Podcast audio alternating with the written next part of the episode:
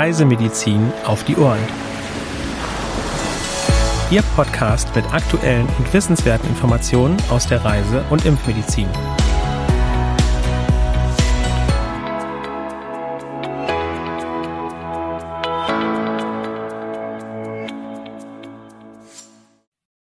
Herzlich willkommen zu einer neuen Folge von Reisemedizin auf die Ohren. Heute am Mittwoch, dem 11.01.2023. Heute begrüßen Sie wieder meine Kollegin Helena Schmidt und ich, Sandra Wittek. Ja, hallo, liebe Zuhörerinnen und Zuhörer. Schön, dass Sie auch heute wieder mit dabei sind. Ja, womit starten wir denn heute in die aktuellen Meldungen, Sandra? Wir schauen zuerst nach Haiti. Da besteht landesweit ein Risiko für Durchfallerkrankungen. Generell gehört die Insel Hispaniola mit Haiti und der Dominikanischen Republik zu den Reiseländern mit den höchsten Inzidenzen für gastrointestinale Infektionen. Erstmals seit Februar 2019 wurden auf Haiti Anfang Oktober 2022 wieder Cholera-Infektionen bestätigt. Seitdem sind circa 460 Menschen verstorben. Es gab etwa 22.600 Verdachtsfälle. Besonders betroffen ist der Großraum Port-au-Prince. Beim großen Ausbruch zwischen 2010 und Anfang 2019 waren etwa 850.000 Personen an Cholera erkrankt und circa 9.800 Menschen verstorben. Beachten Sie zum Schutz vor Darminfektionen die Nahrungs- und Trinkwasserhygiene und ziehen Sie gegebenenfalls eine Impfung in Erwägung. Weiter geht es mit Cholera im Libanon. Anfang Oktober wurde die erste Infektion seit 1993 bestätigt. Betroffen war eine aus Syrien geflüchtete Person. Seitdem wurden circa 6000 Infektionen gemeldet. 23 Menschen sind verstorben. Betroffen ist vor allem der Nordwesten des Landes. Beachten Sie auch hier Nahrungs- und Trinkwasserhygiene und lassen Sie sich gegebenenfalls gegen Cholera impfen. Und abschließend berichten wir noch über Denguefieber in Vietnam. Seit Beginn des letzten Jahres wurden circa 362.000 Erkrankungen und 133 Todesfälle registriert. Im Vergleich zum Vorjahr haben die Fallzahlen stark zugenommen. Besonders betroffen sind die Regionen im Süden und Zentrum des Landes sowie Ho Chi Minh City.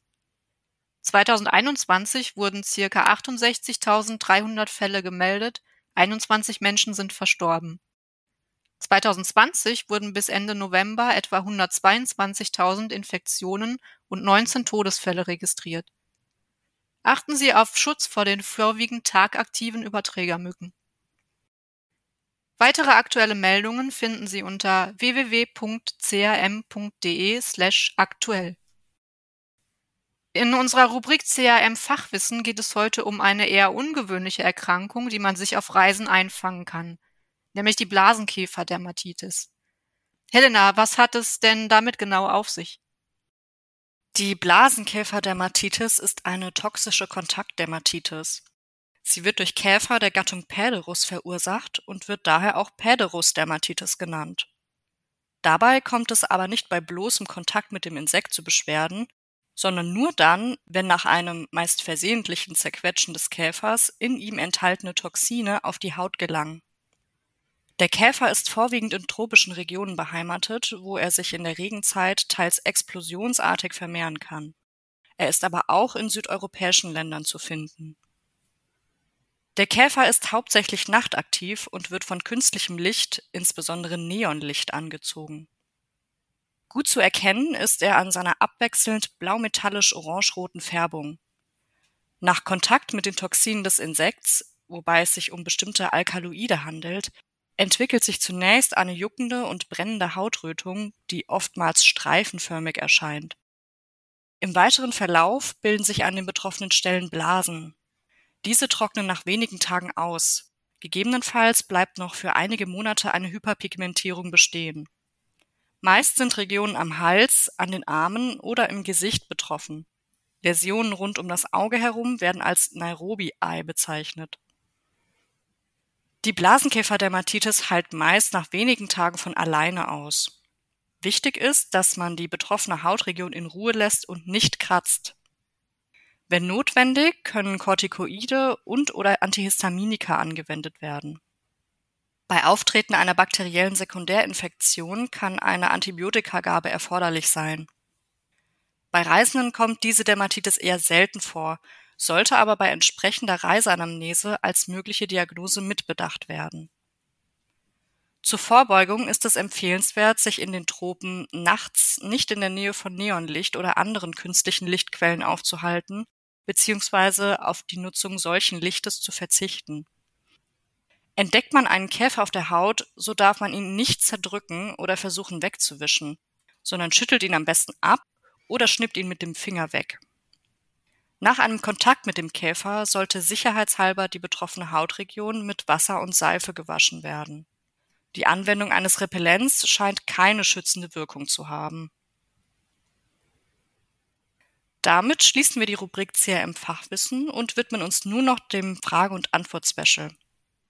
Sandra, was ist denn das Rocky Mountain Spotted Fever und kommt es, wie der Name vermuten lässt, etwa speziell in den Rocky Mountains vor? Ja, das Rocky Mountain Spotted Fever oder Rocky Mountains Flag Fever ist eine Erkrankung, die durch das Bakterium Rickettsia rickettsii verursacht wird. Die Bakterien werden durch Zecken während des Blutsaugens auf den Menschen übertragen. Anders als es der Name der Krankheit vermuten lässt, besteht ein Infektionsrisiko auf dem gesamten amerikanischen Kontinent, um deine Frage von eben zu beantworten, Helena. Nach einer Inkubationszeit von drei bis 14 Tagen treten zunächst unspezifische Symptome wie schnell einsetzendes und ansteigendes Fieber, Kopfschmerzen, Abgeschlagenheit und gegebenenfalls gastrointestinale Beschwerden auf. Bei vielen Erkrankten entwickelt sich zudem ein Exanthem, zu den möglichen Komplikationen gehören eine Enzephalitis sowie Nieren- oder Herzprobleme. Bei Verdacht auf eine Erkrankung an Rocky Mountain Spotted Fever sollte schnellstmöglich eine antibiotische Therapie erfolgen. Die einzige Prophylaxe-Möglichkeit besteht darin, sich gut gegen Zecken zu schützen, etwa durch das Tragen körperbedeckender Kleidung oder die Nutzung von Repellenzien. Ja, sehr interessant, Sandra. Vielen Dank. Liebe Zuhörerinnen und Zuhörer, damit beenden wir auch schon die heutige Folge. Vielen Dank, dass Sie wieder bis zum Ende mit dabei waren. Abonnieren Sie gerne auch unseren Newsletter CRM Spot, um auch per E-Mail über aktuelle Meldungen und Themen informiert zu werden. Zur Anmeldung gelangen Sie unter www.crm.de slash newsletter. Für Anregungen und oder Fragen senden Sie uns gerne eine E-Mail an info.crm.de. Ja, auch von mir ein herzliches Dankeschön fürs Zuhören.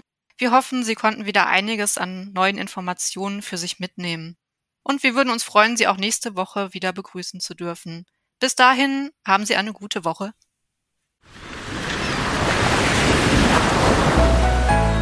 Dieser Podcast ist eine Produktion des CRM, Zentrum für Reisemedizin.